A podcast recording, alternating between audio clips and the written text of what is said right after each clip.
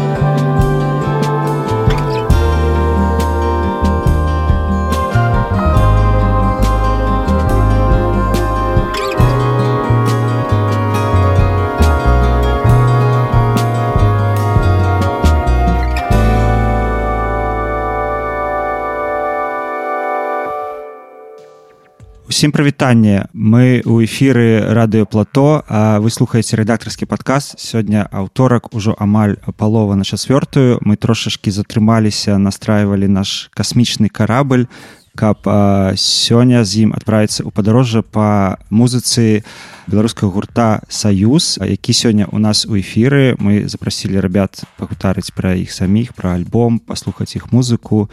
І увогуле добра правесці час мяне завуць карней з другога боку стереобівер паша і сёння у нас у гасцях удзельнікі гурта саюз гэта алексей чумак мікіта орлоў і антон немахай усім прывітання хлопцы привет Вітаю привет мы будзем слухаць альбом саюза які выйшаў мінулай восенню я называется force of the wind мы напэўна паслухаем не ўсе трекі але некаторыя Гэты альбом выйшаў на брытанскам лейбле містер бонга нават не толькі ў лічбавым фармаце але таксама і у вініле і гэта ўжо трэці альбом гурта саюз і давайте можа быць пакутарым спачатку расскажыце трошки пра сябе расскажыце як вы прыйшлі да гурта саюз як ён утварыўся чым вы займаліся да гэтага.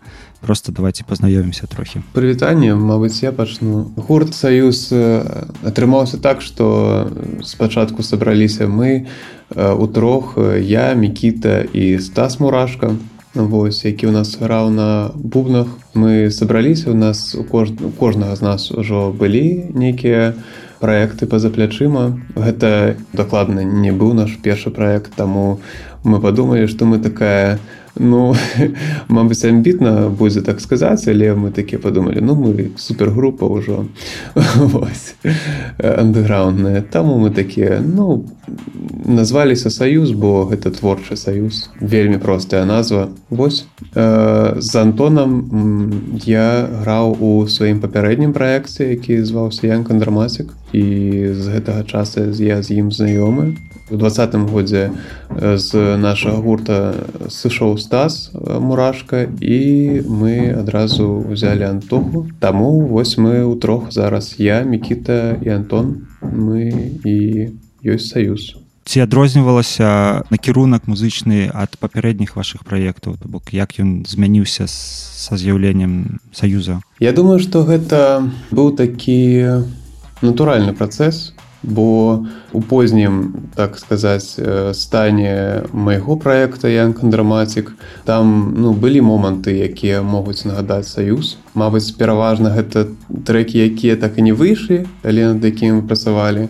Мы пайшлі ў такі трохі каля джазавы бок але мы таксама звычайна канешне не сталі джазавым гуртам. Але псіхадэлічнае штосьці такое каля джазавае ўжо тады неяк адсочвалася у нашай музыцы. І гэта потым набыло новую сілу новую моц у музыцы саюза.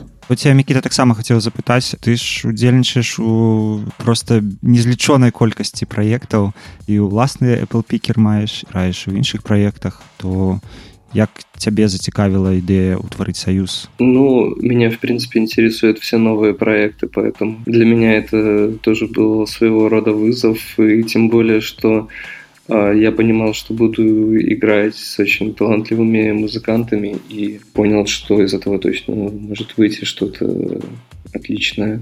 Поэтому с большим энтузиазмом отнесся к этой идее Антон, расскажи про свой удел в гурте. Да, всем привет. Леша все правильно сказал, мы были с ним знакомы из группы Young Dramatic. А так я всегда готов к новым проектам и во многих участвую всю жизнь. Посвятил музыке и этим занимаюсь и буду заниматься. Сейчас вот рад находиться в Союзе. Класс. Тогда давайте послухаем наступный трек с альбома. Это будет трек за кадром Off Screen.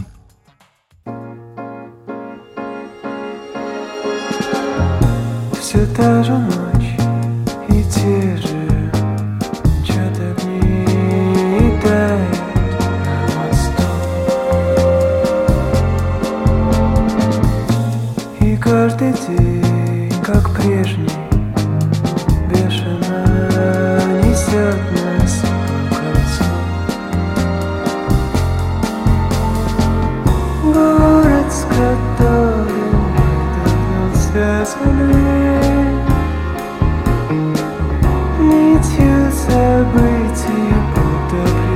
предсказанных Но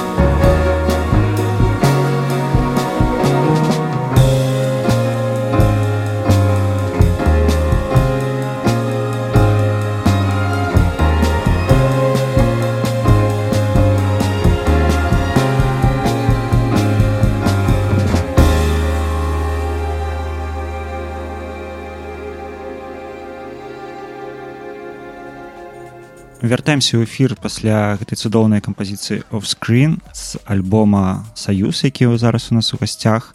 Мы слухаем іх альбом force of the wind я хацеў з вами пагутарыць пра сам альбом. Чутна што у ім закладзена вельмі шмат працы вельмі шмат інструментаў запісана для яго. Вельмі шмат туды увагі нададзена яму і пісаўся ён таксама да наколькі я ведаю некалькі гадоў. Распавядзіце як ён задумваўся як ён завіўся які ў яго ўвогуле шлях так э, праца над альбомам ішла даволі доўга. Пісаўся ён канечне некалькі гадоў. Пісаўся ён з сакавіка 21 по лістапад 21 пачыналі мы у мінску ну і там асноўную частку запісалі.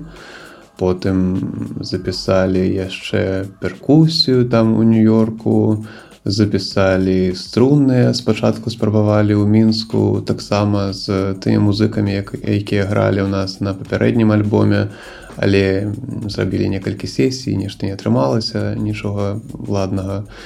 І потым вельмі класная прапанова з'явілася з нью-йорку вельмі класныя музыкамі і струннікі запісаліся ў нью-йорку. Флейту таксама пісалі ў нідерландах бразільскі такі ёсць мультиінструменталіст э, габрель мілье навогуле нас сапраўды шмат працы.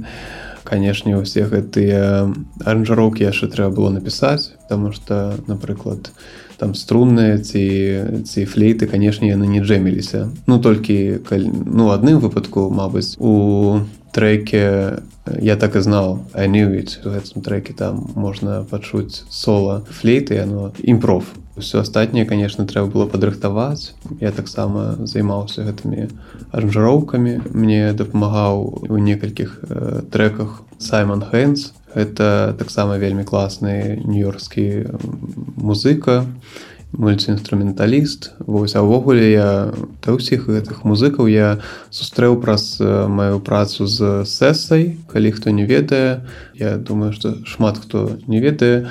Сэса гэта такі бразільскі музыкант. У яго выйшаў дэбютны альбом у 2019 годзе. Ён зваўся грандэза ён такі у посттрапікаліст ён там захапляўся і трапікалізмам псіхадэлічнай нейкай такой вось музыкай бразільскай папулярнай пачатку 70-х гадоў але не толькі. Вось ён вельмі класны музыка мне вельмі спадабаўся той яго альбом і мы з ім пачалі размову вось і я запрапанаваў яму паўдзельнічаць у нашым альбоме які ўжо тады у рыхтаваўся а ён запрапанаваў мне паўдзельнічаць у яго альбоме які ён таксама ўжо пачынаў распрацоўваць які выйшаў таксама дарэчы у мінулым годзе. Завецца стрела сеза выйшаў на лейбле мексикан саммер і так вось праз працу з сэсай я сустрэў шмат музыкаў вельмі класных якія супрацоўнічалі з ім. І таксама яны былі рады ну по знаёмы ўжо са мною і яны былі радыя таксама пасупрацоўнічаць з намі таму што ім спадабалася наша музыка. Як увогуле бразільскія музыканты ўспрымалі што у вас такой ухіл у бразільскую музыку таксама? Ну сапраўды бразільцаў вось у гэтай камандзе толькі два. То бок сам сэса ён бразілец і і вось як я сказаў флейтыст э, габрель мілье астатнія на амерыканцы там з рознымі каранямі перкусіяніст увогуле амерыканец і амерыканец турак гэтага увогуле не адбылося б э, супрацоўніцтва калі б э, ну мы не малі нейкага пэўнага як гэта common common space. У нас шмат чаго у было агульнага вось у наших у, у тым чым мы захапляліся. Ну і мы канешне заўсёды імкнуліся не тое каб мы не хацім зрабіць бразільскі альбом увось у чым рэч. Мы просто захапляемся рэальна тымі яскравымі просто імёнамі гэтымі талентамі якія там былі просто шматлікімі. І кожным з іх вядома што хтосьці нам больш падабаецца хтосьці менш то бок гэта не просто нейкая абстрактная бразільскасць якая нас ці там экзатычнасць як нехта кажа. Не штосьці такое нас прывабіла. Не наадварот мы сыходзім не з гэтай пазіцыі а з той што ну гэта просто вельмі вельмі цікавая музыка просто якая самабытная. Яна мае шмат чаго ў сабе вось цікавага з розных бакоў. І калі я ўпершыню пачуў там бразільскія імёны першыя там мелтана сементу ці артур верака я просто ну адчуў што гэта быццам тое ну чаго я ўсё жыццё чака ну шукаў на што я чакаў. Вось. І просто гэта натуральна было. Ну і потым я пачаў гэта ўсё капаць. Таму калі мы сустрэліся там з сесай ён паслухаў нашу музыку і мы там абмяняліся некалькімі не ведаю імёнамі і ўсё адразу зразумела што мы ведаем ну, на дастатковым узроўні можам там не ведаю пра нейкі альбом камунікаваць пра нейкую канкрэтную песню ці што ну, карацей бразільскія музыканты добра ставіліся яны заўсёды захапляліся тым наколькі мы добра ведаем тэму што яны там нейкія альбомы не ведаюць якія мы ведаем. Ну, выглядае як просто як такое глобальнае кам'юніці лайк-майндед людзей якія як бы захапляюцца падобнай музыкай ну аднадумцы па сутнасці так. Так так і ёсць гэта гэта просто вельмі цудоўна такое кам'юніці будаваць і калі такія сувязі атрымліваюцца гэта просто ну гэта цуд рэальна кожны за кожную з гэтых сувязяў вельмі вельмі радасна Я прапаную паслухаць наступны трек з альбома. Гэта будзе сумесны трек скейт NV я так і знал анюит і гэта быў першы сінгл да які выйшаў у вашым альбоме? Так так. Давайте тады паслухаем а пасля яшчэ пагутарым пра альбом. Все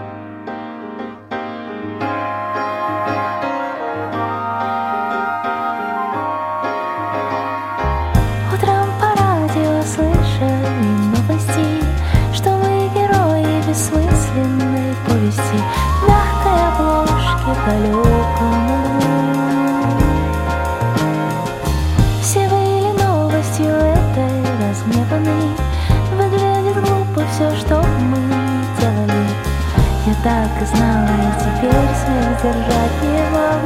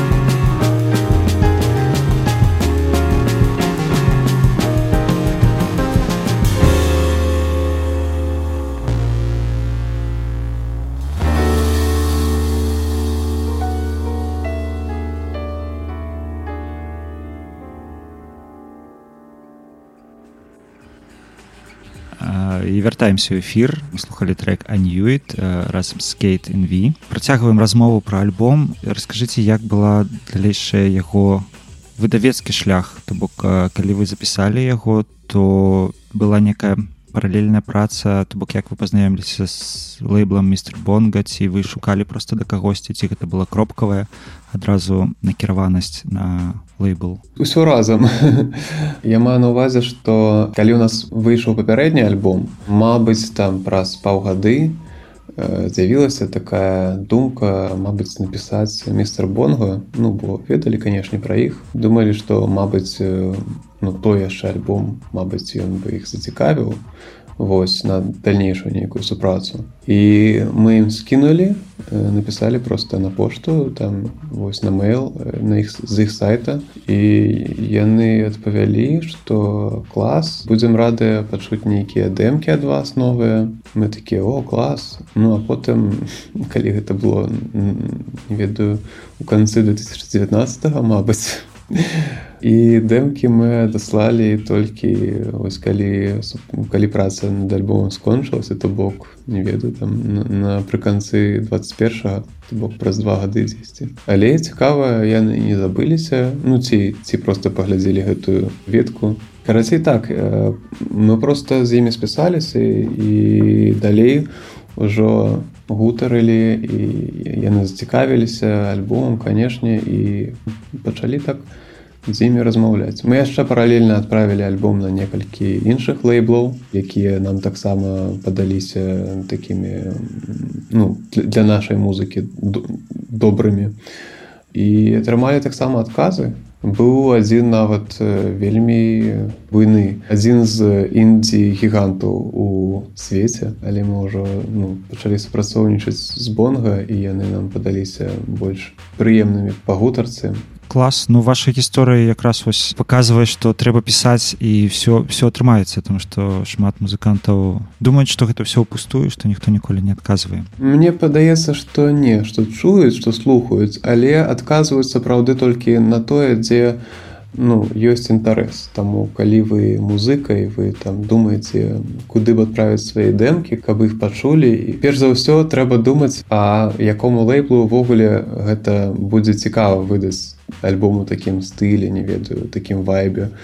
Якому будзе гэта пасаваць. Яны таму што канешне таксама глядаць з, з пункту гледжання сваёй аўдыторыі свайго стыля сваіх не ведаю смакаў. Таму я б прапанаваў музыкам калі камусьці патрэбная прапанова то я прапанаваў просто реально сабраць спіс каб ён быў не вельмі вялікім вось але такі прыцэльны разумееце. Каб там реально былі толькі тыя якім гэты там рэліз альбом ваш проект можа быць реально цікавы. С мистер бонга якраз атрымаўся такі мэч там што яны спецыялізуюцца да на бразільскай музыцы у Еўропе у Брытаніі таму было вельмі трапна расскажыце чым праца с мистером бонга? То бок як яны вам дапамагаюць? Як адбываецца супраца з імі? Ну на самом деле они работают как настоящий лейбл тем более что есть чем сравнить в общем-то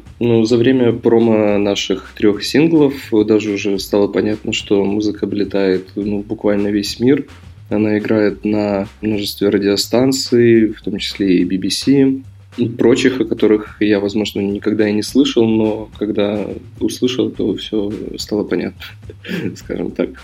И также облетела всю возможную прессу, посыпались рецензии, отзывы, это все было очень приятно и, конечно же, действенно, то, что вот, э, наконец-то мы нашли своего слушателя благодаря тому, что э, лейбл работает, он отправил музыку куда нужно, ее услышали где нужно, и вот, собственно, и так. Ну, для меня кажется, это самое, ну, лучшее, что сделал лейбл. Возможно, он еще что-то сделал, я не вспомню или не заметил, но вот как-то так. Апошняя за з навін якую я бачыў гэта что джелс петерсон запрасіў вас на свой фэст выступіць да гэтым летом да, да. мне падаецца гэта вельмі крутая навіна і вялікі рэспект вы цалкам зараз составам усім у варшаве правільна як даўно вы сабраліся у одном месте? Ну, в одном месте мы собрались э, по факту уже моего приезда в Варшаву, получается, в конце октября, и э, спустя пару дней состоялся релиз альбома, поэтому мы уже все втроем праздновали его выпуск э, тут в Варшаве, и все были очень довольны. А ребята приехали раньше, условно весной, летом, я не помню, ну, ребята расскажут, если захотят. Поэтому я уже потянулся за ними, так сказать. І нядаўна у вас быў першы не першы канцэрт да ў варшаве я ведаю што быў солдат і хутка будзе наступны Да, 2 февраля отыграли в клубе Jasmine. Это был наш первый концерт, в принципе, за предыдущий раз мы играли в Accidental Point в Минске в январе 22 Поэтому да, то, что следующий концерт случился в Варшаве с солдаутом, это, конечно, всех порадовало.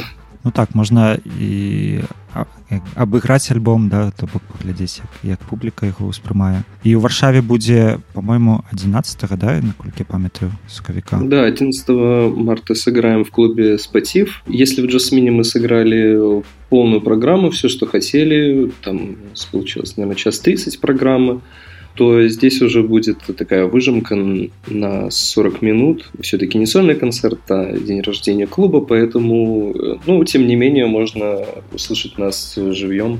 Расскажите, Вогли, як э, польскае асяроддзе варшавскае асяроддзе э, як уплывае вас на вас як на гурт то бок наколькі яно спрыяльнае неспрыяльнае наколькі вы адчуваеце себе комфортно вполне хорошо потому что а на наш концерт э, в Джасмине, насколько нам сказали, поляки составили около 10% публики.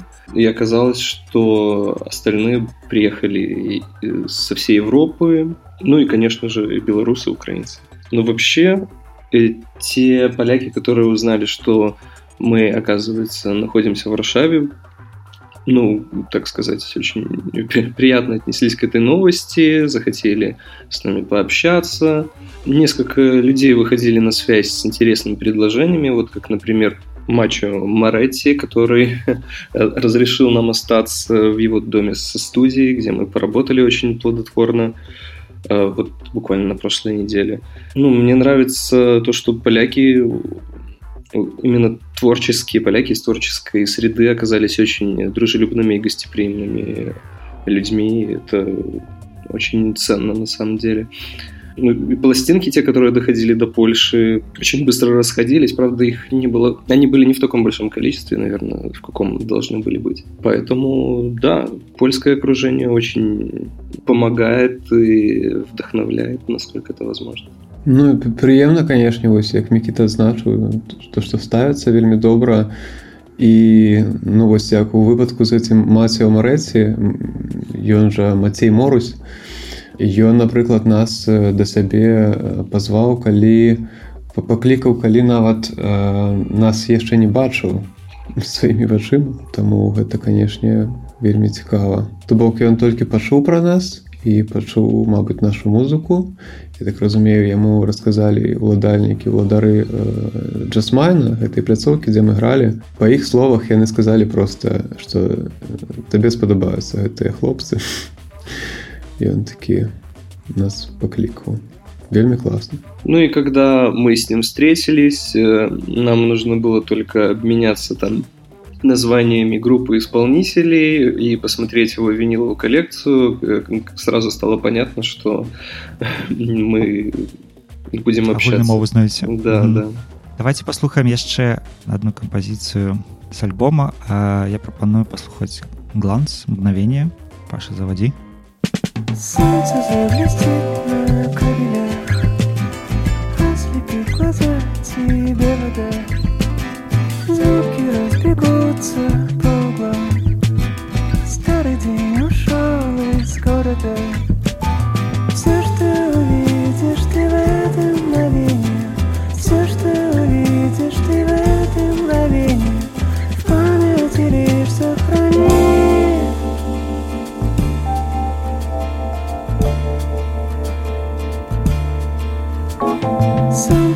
заберется высоко.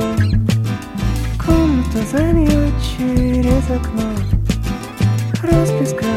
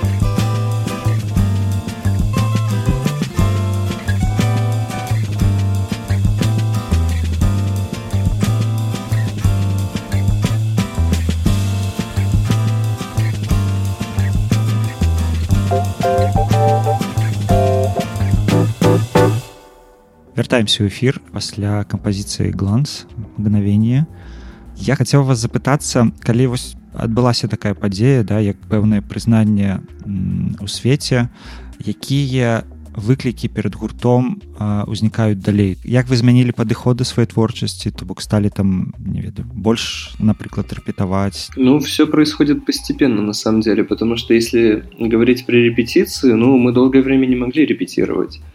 Э, То есть буквально мы э, там последний раз играли в Минске, опять же, год назад, там в феврале. А потом, когда только собрались э, тут, в Варшаве, смогли а, опять заново весь этот материал поднимать, вспоминать, и ну, те же новые наработки, которые мы успели э, сделать а, до этого. И у нас ну, э, до сих пор идет какое-то перерождение. Ну, учитывая, что в Минске у нас был чуть ли не ограниченный подход, когда мы могли прийти на студию 42 в любое время почти поиграть, а, ни в чем себе не отказывать, а тут э, приходится искать э, репточки, студии э, с хорошим звуком, с хорошим аппаратом. И еще плюс к этому добавилась такая необходимость в пианино или в рояле, потому что Леша решил э, сейчас э, выступать с роялем э, живьем, потому что, ну, действительно, эм, звук потрясающий, как неудивительно. А в Джасмине мы играли с роялем, потому что он там есть. И поэтому вот нам нужно искать такие возможности, где бы все нас устраивало. А это, ну, это непросто. Поэтому планку поднимаем. А, ну и в плане материала, ну, тоже как бы у нас есть такой вызов, что нужно сейчас по факту сделать материал еще лучше. Ну, мы не сомневаемся в том, что мы это сделаем, но сколько нам понадобится времени, хороший вопрос. Опять же, со всеми вот этими вот э, условиями и абстаяцельствамі Лёша Антон як у вас спачатку калі мы зрабілі гэты альбом ну настолькі доўга над ім працавалі что была такая думка А што калі зрабіць наступны альбом ну максімальна простым я маю на увазе у сэнсе там запісу выканання ну не рабіць такую вялізную колькасць розных калабарацый. Але не ведаю зараз э, той матэрыял які атрымоўваецца ўсё адно падаецца што ну ўсё ж такі там класна запасуюць яшчэ там пэўныя рэчы пэўныя там аранжыроўкі пэўныя калабарацыі. І ну магчыма ўсё адно гэта будзе не хуткі працэс. Вось але блин ну хочацца каб гэта было як то кажуць рэвордзінг.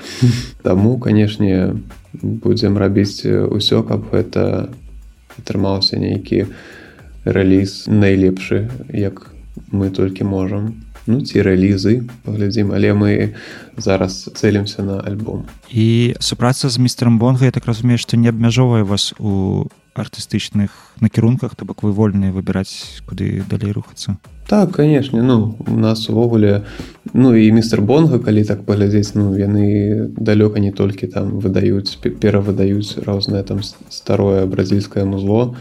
Яны ўвогуле вельмі шмат чаго перавыдаюць ну у першую чаргу канешне яны лейблы які займаюцца перавыданнем розных старых запісаў але это далёка не толькі бразільскія альбомы. Хацеў пагутарыць пра студію 42 да уже трошки яна была упомянута наколькі яна паўплывала на вас і як вы ўвогуле ацэньваць ролю яе у менскай тусоўцы? Ну что я врываюсь в общем, получилось так, что первая репетиция Союза вообще произошла на студии 42, и вообще наш первый визит в целом на эту студию, потому что это предложение э, пришло от Стаса Мурашко, он такой сказал, ну, давайте соберемся, поиграем что-то, тогда ничего не было абсолютно, никакого ни материала, ни идей, просто давайте соберемся, по поиграем. Он предложил э, пойти на студию 42, так я там оказался впервые, и мы там впервые собрались поиграть, и с тех пор как-то жизнь изменилась на до и после. Во всех смыслах. И я там закрепился надолго. Ну вот до отъезда в Варшаву это прошло, получается, почти 6 лет, пять с половиной. Второй альбом мы записали по большей части там, и, и новый альбом Force of the Wind мы записали там ритм-секцию, клавишные партии выборочные, потому что еще некоторые инструменты в других местах записывались. Поэтому да, и записывались мы в конкретной во второй комнате, самой маленькой, потому что нам всегда нравился звук там. Вот, поэтому она очень сильно повлияла на нас, ну и, ну и на меня конкретно.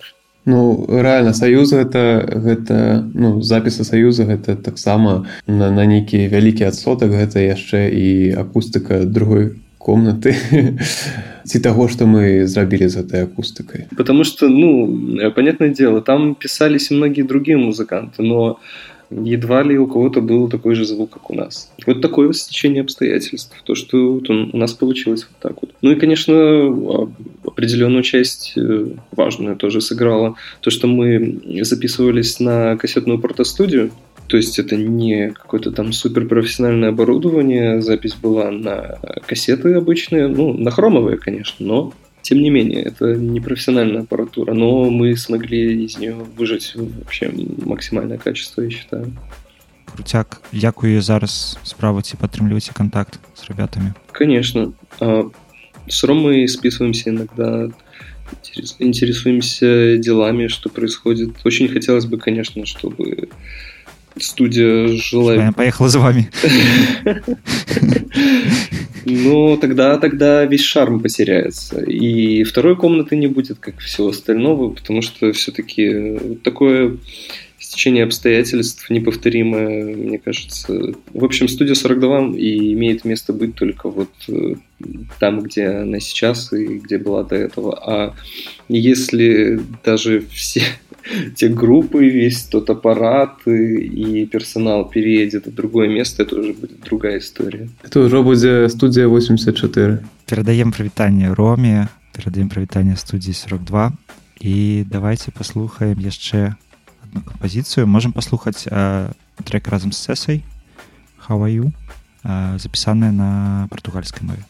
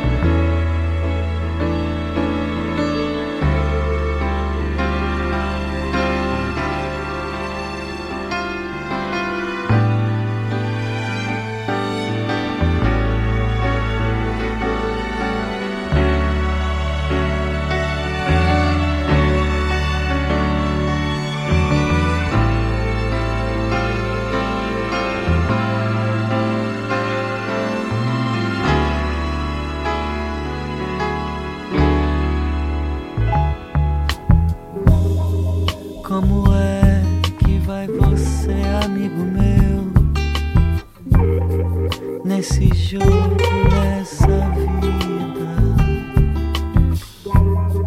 Vou buscando assim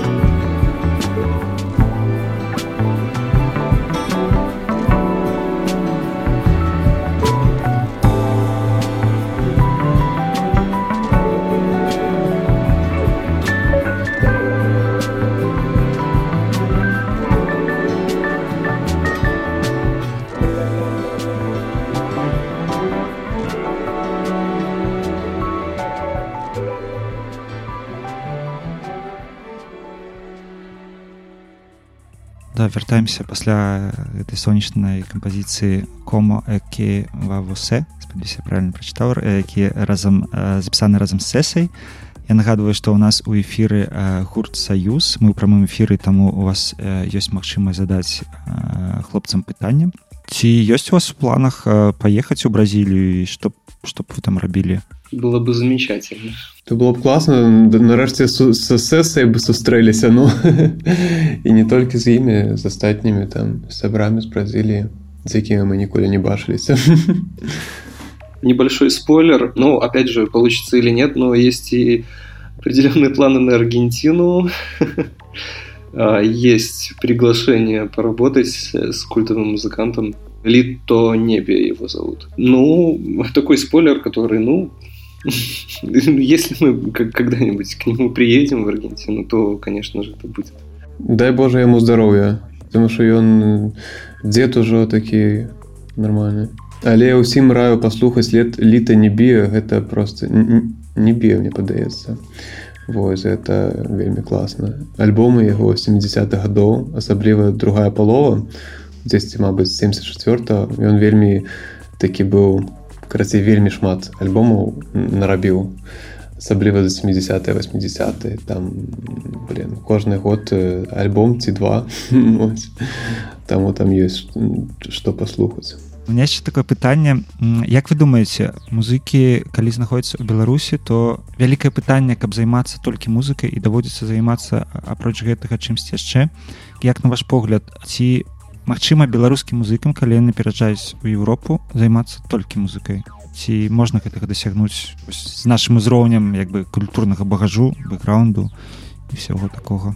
Мне падаецца як у мінску былі музыкі якія зарабляюць толькі музыкай як вот антоха наш напрыклад. Так і так і тут яны сабе э, ну, нормально адчуваюць. Ну я маю на увазе што гэта просто ну тое як ты ставішся да гэтага. Вось Ну, просто ў беларусі была некая пэўная абмежаванасць э, за можа быть мяжы да рознасці кантэкстаў А вось калі ты ўжо знаходзішся ўнутры Еўропы то ну па сутнасці як бы дзверы адчынены да Да, Трэба толькі определенно. с- грукаць Я в какой-то момент в Минске почувствовал, что я уперся в потолок просто. И м, хотя определенно можно было м, как-то двигать э, за рубеж свою музыку, но отсюда это делать проще, потому что начинаем знакомиться с разными людьми, которые прям готовы помочь. И Гэта як кажуць што у Польшчы трэба здымаць кватэру знаходзішся ў тым же горадзе а не выдалена да ну, в идеале, да. Иначе это просто неудобно. ну так Не ну, сапраўды э, у тым сэнсе што тут э, ўсё ж такі ёсць уже пэўная індустрыя што тут шмат э, ну шмат што атрымліваецца проста праз нейкія сувязі кантакты якія набываюцца тут жа. Вось калі там хтосьці цябе паклікаў там кудысьці схадзіць там, нейкі выступ ці што. Канешне праз ну праз гэта лягчэй сапраўды конечно Да, сразу знакомишься с людьми, общаешься с ними, уже можно строить планы, э, встречаешься с ними. И, Как неудивительно, больше стал общаться с белорусами, которые приехали сюда за все это время, и м, начинаете делать э, больше дел, чем до этого, если их вообще не было там в Минске до этого. То бок яны таксама заражаюцца гэтым больш высокай інтэнсіўнасцю культуры і штосьці робяць И, конечно, это все друг друга заражают. Ну, у каждого появляются свои контакты. И все, ну, определенно тусовка складывается, и тусовка намного шире. А ці ўплывае вось тое што у вас ну зараз там вось то што вы падпісаліся на на лейбл э, ці ўплывае гэта на вядомасць у беларусі як як вы ці можете заўважыць гэта маю вялікія сумневы ў гэтым Это какая-то история старая, что вообще раньше считалось, что чтобы стать известным в Беларуси, нужно стать известным за рубежом, но на самом деле как-то это не, не сильно помогает.